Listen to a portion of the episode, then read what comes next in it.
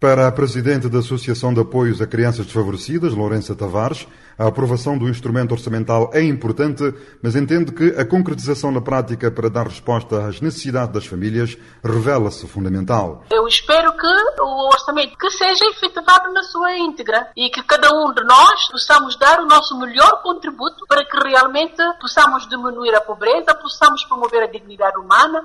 Na mesma linha, o responsável máximo da Associação Acarinhar, Teresa Mascarenhas, diz esperar que a atenção anunciada no quadro do Orçamento do Estado para 2024 às famílias vulneráveis seja efetivamente posta em prática no sentido de animizar as enormes dificuldades por que passam. Apoiar as mães, mulheres, na maioria são domésticas, não têm um trabalho fixo, não têm um salário concreto. Essas mães deveriam ser reforçadas com mais recursos, com mais condições a nível habitacional. Como já dissemos, a bancada parlamentar do PCV, principal partido da oposição, votou contra o Orçamento de Estado para 2024 e o deputado Julião Varela explica porquê. Não serve porque os principais beneficiários há poucas eh, propostas, portanto, que vão no sentido de aumentar o poder de compra, portanto, das famílias, aumentar o emprego, aumentar o rendimento mesmo das pessoas que não têm emprego. Pelo contrário, portanto, os cabo vão estar sujeitos a, a muitos mais impostos. Também ao CID, na oposição, não aprovou o orçamento,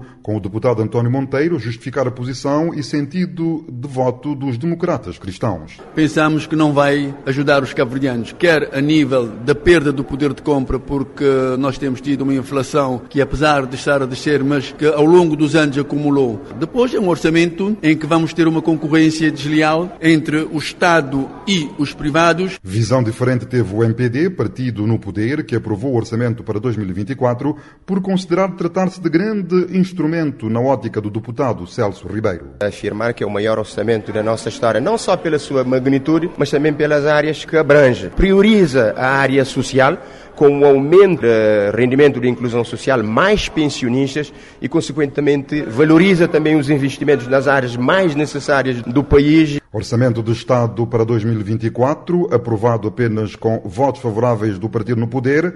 Os dois partidos da oposição com centro parlamentar votaram contra. Cidade da Praia, Voz da América, Eugênio Teixeira.